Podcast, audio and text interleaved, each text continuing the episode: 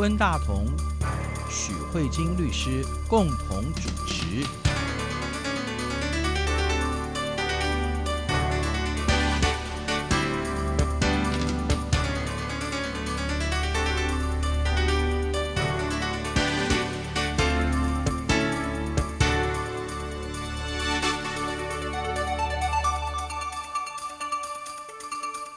这里是中央广播电台两岸法律信箱，我是温大同。听众朋友，大家好，我是许慧晶许律师。许律师，在我们今年第一集的节目当中，你要给我们介绍什么新的法律的话题吗？新年快乐，各位听众朋友！现在是进入二零二零，那新的一年总是会有一个新的展望。嗯、那新的展望的话呢，我想就挑了一个跟科技有关的。嗯。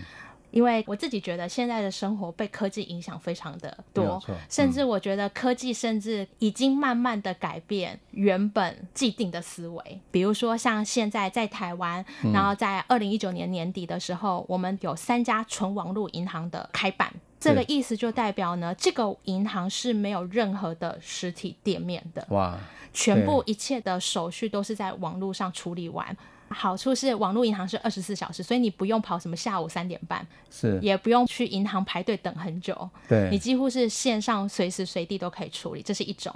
嗯、那另外一种可能科技会改变，还有一种是那个飞机延误险。哦，对，以前如果坐飞机延误的话，不是都要去申请那个保险理赔吗？说延误的部分，那你就要填很多表单啊。嗯、可是现在呢，它透过科技的方式，只要延误，自动钱就会退到你的账户里面，几分钟怎么样？处理都不用人去申办，所以就会觉得，嗯，这个生活跟你以前那种就是要跑很多地方、写很多纸本、做很多申请，嗯，完全都不一样，好像很多东西都可以自动化了。嗯，那所以呢，在这个新的一年里面呢，我们就要来看看这个科技到底有什么样的影响。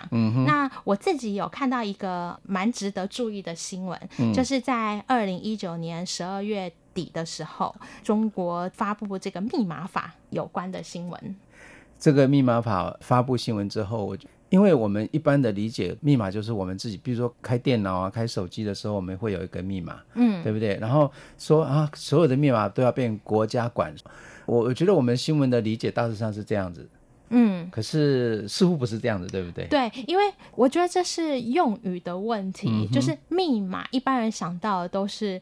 登录账密的那个密码，对对对，就是那个 password，银行的密码或是什么？对。对，但是我们如果实际上看中国所发布的新闻，嗯、他说实施中华人民共和国的密码法，密码法主要是用来管理区块链，嗯哼，及确保加密技术不会影响到共产党的政权。这个部分我觉得是整个密码法的核心，是关键，就是。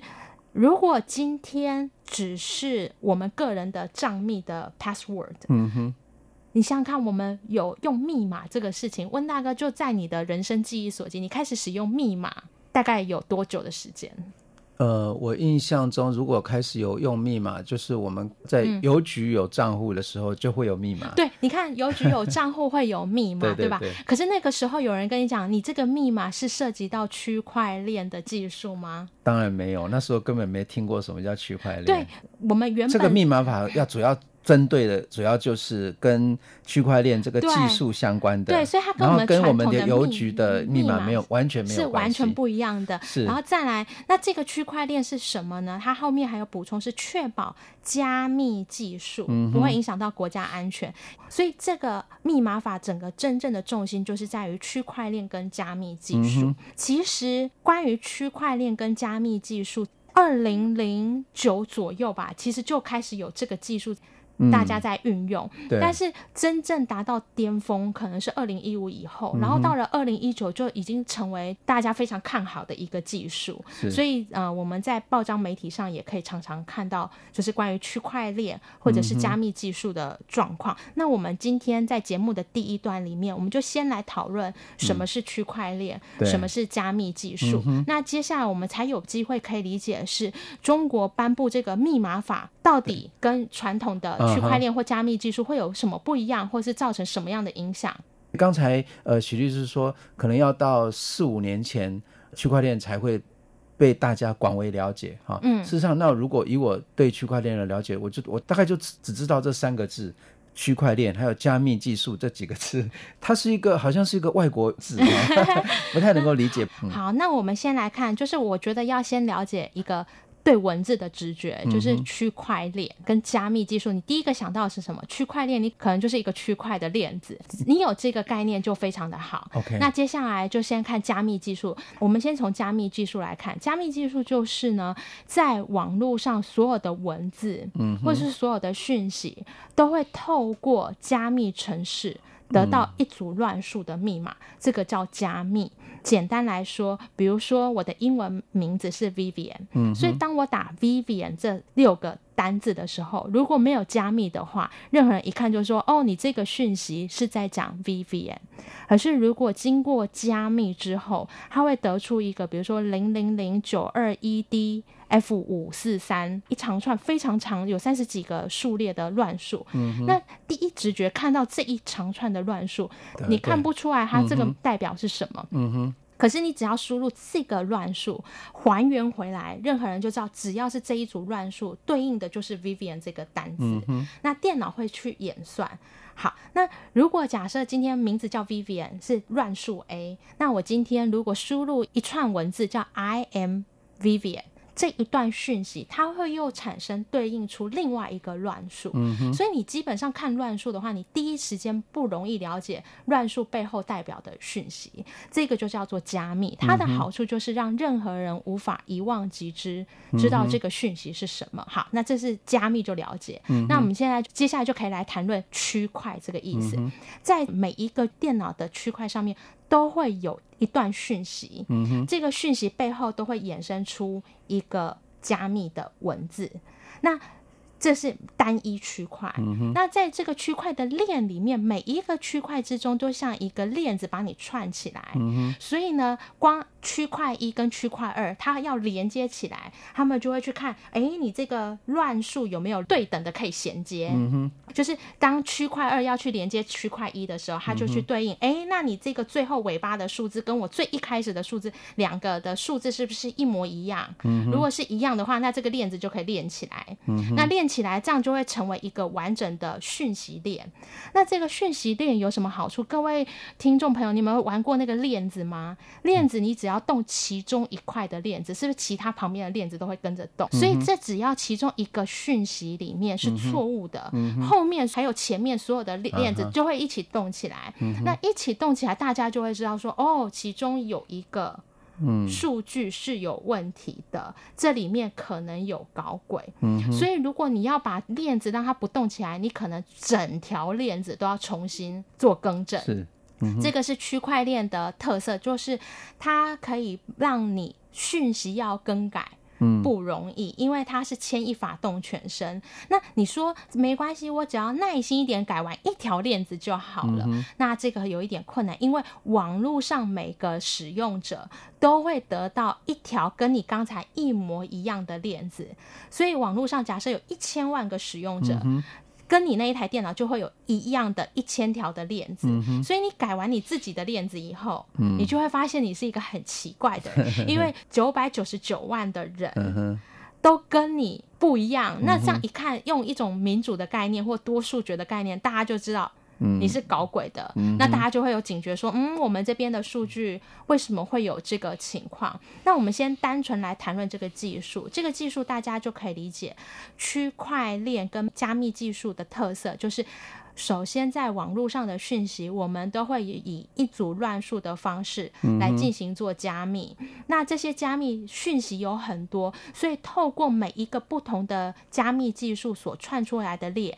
让它变得不容易更改。嗯、好，那这个是一开始是先是技术，那大家接下来就要问，那这个技术可以帮我们做什么呢？嗯嗯、那这个技术的出现一定有想要帮你解决某一种问题。嗯、那到底区块链这样的技术可以帮你解决什么样的问题？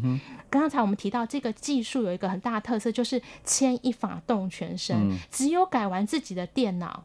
对。还要去改别人的电脑，嗯、那变得很不容易改，对，所以几乎不能改，几乎不能改。嗯、大家心里想，几乎不能改的东西会有什么好处？就是你会相信他，对，你不能骗人，你不能骗人，对。所以呢，区块链本身要解决的是信任的问题，嗯、你就会发现这一个技术所带给你的资讯是非常能够信任的。嗯，那它要解决的实体的问题就是我们在实体社会中对中间人的不信任。嗯、什么叫中间人的不信任？我举一个例子来跟大家分享。嗯、我不知道。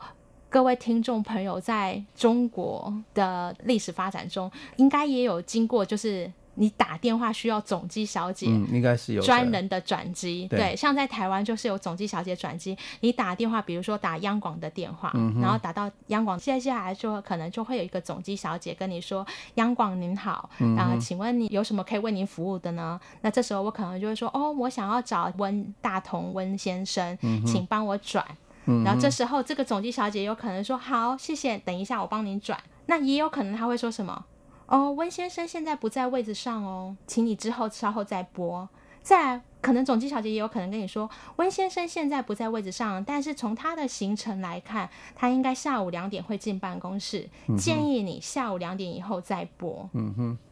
或者是说，温先生今天呢行程非常满，他说他拒绝接任何的电话，嗯、他可能会给你不同的讯息，所以你就要必须要透过这个总机小姐，嗯、才有机会跟温先生说到话。嗯、那这个总机小姐就变得非常的重要，嗯、因为你能不能讲到电话，都是靠这个总机小姐。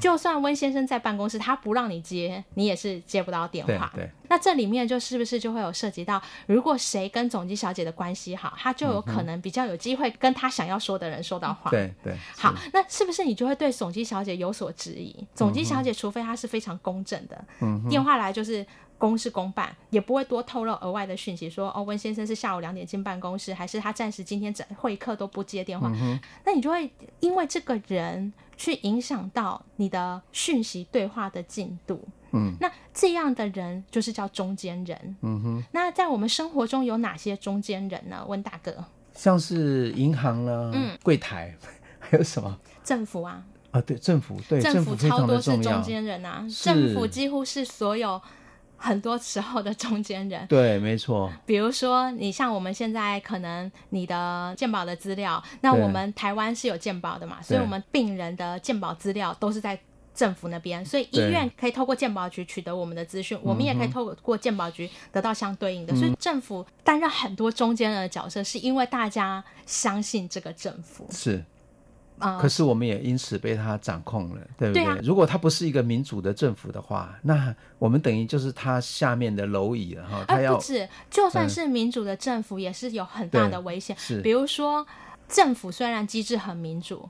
但是里面的人有可能执法不公正啊，嗯哼，或是执法有偏心，他可能有一些自己个人独立的意识色彩，或是个人的偏见，而产生不一样的状况，这些都是人为可能会产生的误差，正确的说法，所以你就会因为这个中间人的一些决定，去影响到你可能想要达到的目的，所以我们对这些中间人就是会有一些质疑。同样的道理，我们再回到这个总机上面。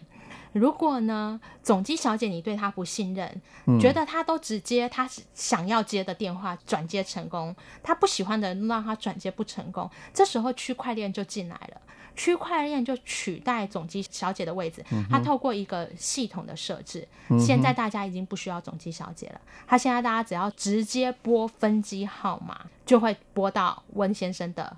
办公室直接接通，嗯、大家是不是说现在中央广播电台您好，请直播分机号码？嗯哼，有没有这个请直播分机号码就是一个区块链的技术，嗯、你再也不需要透过总机小姐，你就可以直接完成这个活动。嗯、那如果套用在我们日常的生活中，以银行的交易来说，如果我今天要汇钱给温大哥你。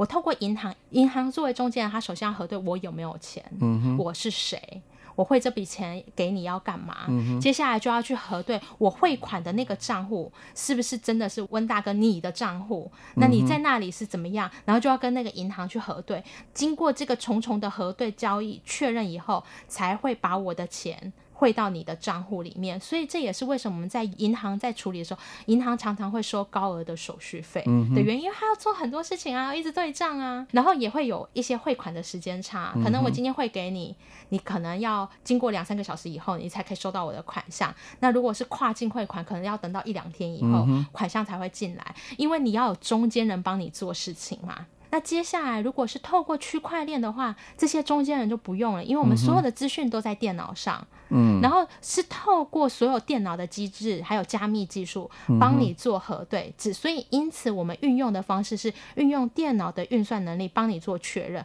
而且这个确认已经有像刚才说的，要改没那么容易，要改就是全部电脑的人大家都要改，所以基本上会造成一个成本非常大的状况，没办法改。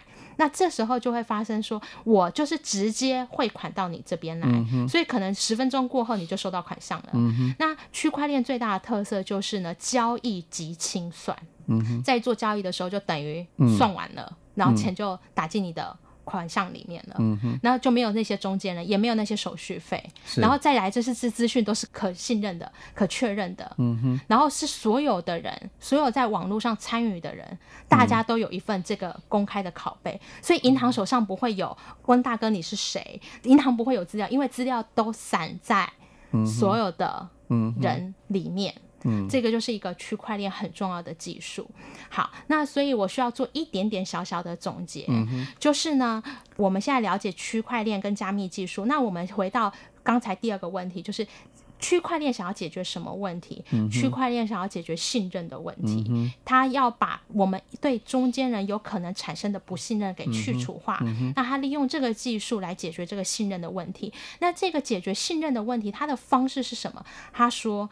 只要全部的人手上的账本都是一样，有一个人不一样，我就知道是你你在搞鬼。嗯，所以这个资讯会在谁手上？在全部人手上。嗯，对。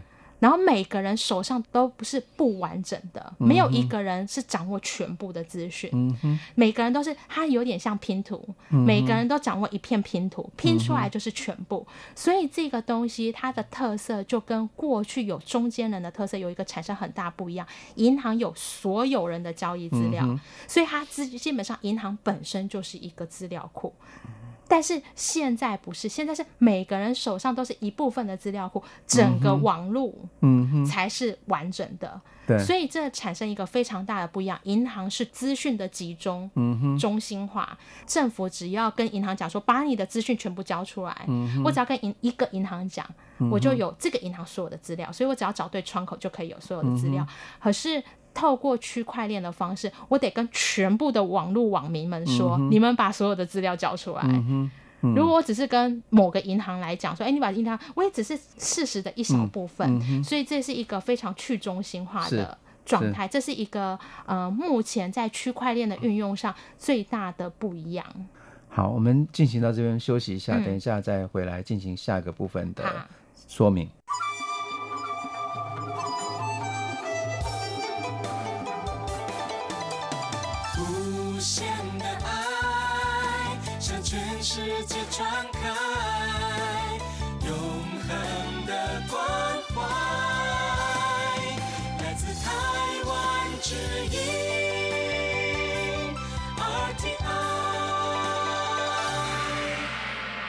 欢迎回来，中央广播电台两岸法律信箱，我是温大同。听众朋友，大家好，我是许慧金许律师。呃，许律师刚才跟我们介绍了那个区块链跟加密技术的一些基本的技术的特质哈。嗯。那我我想要更清楚的理解，可能要它到底是什么东西，嗯、会应用在什么地方？我们先了解区块链它运作的方式，就是它是一个加密，它很难更改，它可以解决信任的机制。大概知道这个状况，我们就来看看它实际上可以做什么样的运用。嗯、它可以运用的范围非常的广泛。嗯、那我先举一个简单的。概念，也许听众朋友会更清楚区块链有什么意义。我们先讲。还没有网络之前，嗯哼，我们生活中的交易是怎么样的？我们是以交换为主的。嗯，什么叫做以交换为主？就是比如说我有一只手机，嗯，我问温大哥说，我用我的 iPhone 的手机跟你换你那个水壶好不好？嗯，你可能可以达成。我们的实际上是很多交换的物质，那很多事情都是有形的，嗯，所以它会有用完，你就会觉得这个手机是有价值的，或是这个钞票可以。换的某个电脑是有价值的，所以在我们实体的生活是以交换为主的。嗯、我想这应该不难懂。可、嗯、是网络有什么特色？嗯、网络不是以交换为主的。嗯、网络的原始的基因就叫做复制。什么意思呢？比如说温大哥，你在 WeChat 跟你的朋友分享一张照片，你上传了一张照片在你的 WeChat 的朋友圈里面。嗯请问你那一张照片，你有因此而不见了吗？不会，你还在吗？对。可是你朋友同时也有拥有一张照片，是的。是的。所以你就会发现，在网络的原始的世界里面，它不是以交换的。如果在现实生活中，温大哥，你把一张洗出来的照片给我，嗯，你就手上没有那张照片了，嗯，照片只会在我这。对。可是如果在网络的话，就是你同时拥有那张照片，嗯，而我也有那一张照片，嗯，所以会产生。大家有没有发现最明显产生的问题，就是有一阵子音乐产业。非常的惨，对对对，对，因为大家都是直接复制，复制。音乐就出来了，谁还要再买实体唱片呢？好，那这一个部分区块链有一个很大的特色，是因为它的东西上上去不可更改，所有东西都留下记录，嗯、所以它可以把这些记录都换成交换的金钱，嗯，拿来做实际的运用，也就是这个区块链的导入以后，它有机会。让虚拟的世界变成有价值的交换，嗯，我觉得这是一个非常重要的技术，它可能会改变网络世界以复制为主的基因。我举一个例子来说，我们刚才不是说网络的音乐都无限的复制吗？对。现在我把这个音乐上传到区块链上面去，任何人使用这个音乐的机制都会留下记录。对，我留下记录，我就跟你 charge 了。然后这一条链子是我的，你只要让上面有用使用这东西，嗯，都会有一个交易记录，我就可以很实际的跟你说，请你付费，就是类似像这样，所有东西都会留下记录，它会改变一种形态，就是你现在在网络上偷偷 copy 什么，可能没有人知道，嗯，你自己下载没有人知道，可是你一旦把东西都放到区块链上面，它就会变成是一种可以被追溯的，而可能有产生一个价值的状态，是，所以大家就可以发现。当你知道区块链是这个技术，但它可以运用做什么？它有很多种运用。我刚才在录音之前，我跟温大哥举例，把区块链想象成是手机的作业系统。嗯、我不晓得听众朋友，你们手上是 Android 系统还是 iOS 系统，嗯、都没有关系。比如说是 iOS 系统好了，在这个 iOS 系统中，是不是有很多 APP 可以使用？嗯，这个 APP 的使用的前提就是要跟 iOS 系统相容。对。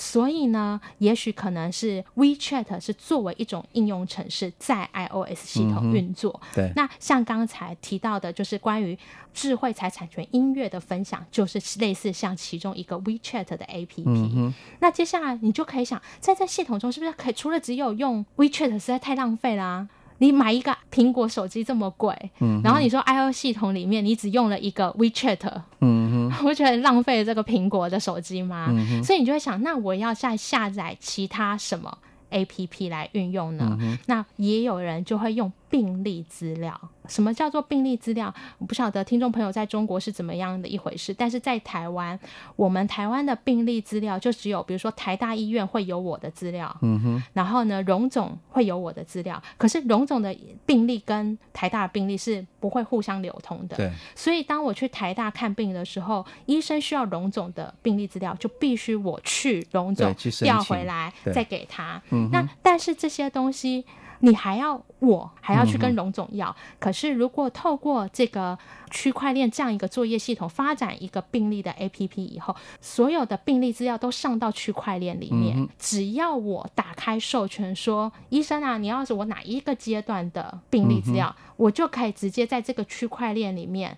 去提供这个资料，我不需要透过荣总，嗯，我也不需要透过台大，嗯，我只需要相信这个区块链，我就可以取得到我的资料。而且这个好处是什么？是台大想要得到我的资料的时候，他还要经过我同意，我对我的病历有掌握权，嗯，不像我们现在是去求医院给我们资料哦，不一样，是我本身这一条区块链的资料就是我的，嗯。台大今天要来用资料，他经过我同意，嗯，我可以决定。我要给他看多少资料，嗯啊、所以你就会对自己的资讯有掌控权。哦、这是一个区块链的一个运用。再来，它还有很多种各式各样的，比如说我们讲第三个运用好了，第三个运用还有可能是什么呢？大家最担心，我们去年不是讲了很多冤案吗？嗯、证据可能被刑警灭失啊，或是篡改啊。嗯这有这一点都不难。如果刑警在第一现场拍到的证据上传到区块链，嗯、区块链不能更改，之后篡改证据的机会就变少了。嗯哼，是，所以可能就有第三个运用的 APP。嗯哼。就是司法证据上传到这个区块链上面，没有人可以更改。刑警之后就算要篡改你的笔录或什么，一望即知，一看就知道了。嗯、所以是不是区块链有很多种运用的方式？大家可以理解吗？它就是一个技术，就像手机一样，有一个技术。嗯、然后呢，它是透过所有人的集体合作。它为什么那么难改？是因为要经过全部的人的同意。是，所以它就可以发展各式各样的。对大家生活的便利，病例、嗯、证据资料，OK，音音乐的使用，嗯、然后甚至是保险的理赔，嗯、哦，怎么样的理赔的机制，它都可以透过区块链的方式来完成。嗯哼，所以它其实是一种记录。对，你把它想成是一种账本，它是一种记，录，它是一种记录。可是这个记录是不能被更改的。而且重点是，这些记录没有一个集中管理者。OK，我觉得它最大的特色是这些东西大家都看得到。啊嗯、那这些记录跟现在的很多记录也很多人都可以去查得到，有什么不一样？嗯、区块链最大的特色是没有集中管理者。嗯，它是靠着网络的群体群众，嗯，然后去维系这个东西。是，这个是一个很大的特色。对，那中国。定了这个密码法，它最主要的目的是要破解这个东西，对不对？对，破解这个技术，或者说让这个技术它本来所要发挥的那个功能，就是它质疑这件事情，然后它需要改变它。对对，对，对，就是所以以后的区块链不再具有匿名性，它的这个去中心化会被。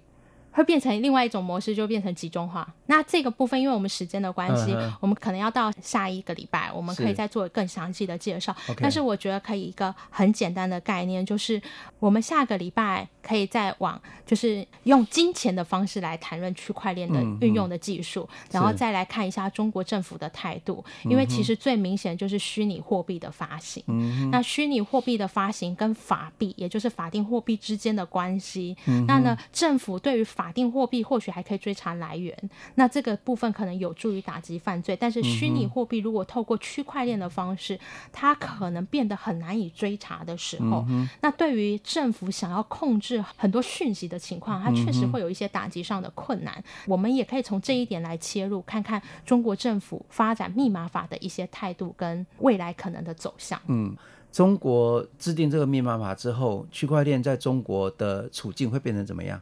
其实，因为现在所有区块链呢都是在发展，对，但是只是说我们从区块链原始它的中心叫做去中心化，嗯，然后呢，建立一个信任机制。但是我们从中国出台的这个密码法来看，嗯，我们大概可以推估，中国也是一样运用这个区块链的技术，但是它把这个技术变成中心化。就是让它变成更中心化的这个情况，有可能会往这个方向走，那就会呈现是说同样的区块链，但是有不同的。系统、uh. 这个东西呢，我觉得有一个很有趣的比喻吧，就比如说网络好了，uh. 同样是网络世界，是，比如说在台湾可能是以 Google 作为最大的搜寻引擎，对，对，但是呢，在中国可能就是百度，虽然都是很强的搜寻引擎，对，可是实际上呢，中国的百度就是有具有中国特色的网络系它是被控制的，对，可以这样说嘛，哈，就是说国家可以掌控这个百度的资讯，可是像 Google 的话。应该是说，比如说台湾政府想要去处理 Google，可能就动不了，不可能，可能要 Google 总公司才有可能动 Google 的事情。嗯、那这个部分就会有一个很大不一样的发展。所以出来的可能性就是以后还是有区块链，可是有一个中国特色的区块链跟全世界共通的一个区块链，对这样子。对，它就是会有两条不同的道路但是大家运用的方式都是同样是区块链的技术。好。呃，谢谢许律师今天跟我们做这个说明。好，我们下个礼拜继续来做探讨。好，谢谢各位听众，我们下周再会，拜拜。拜拜。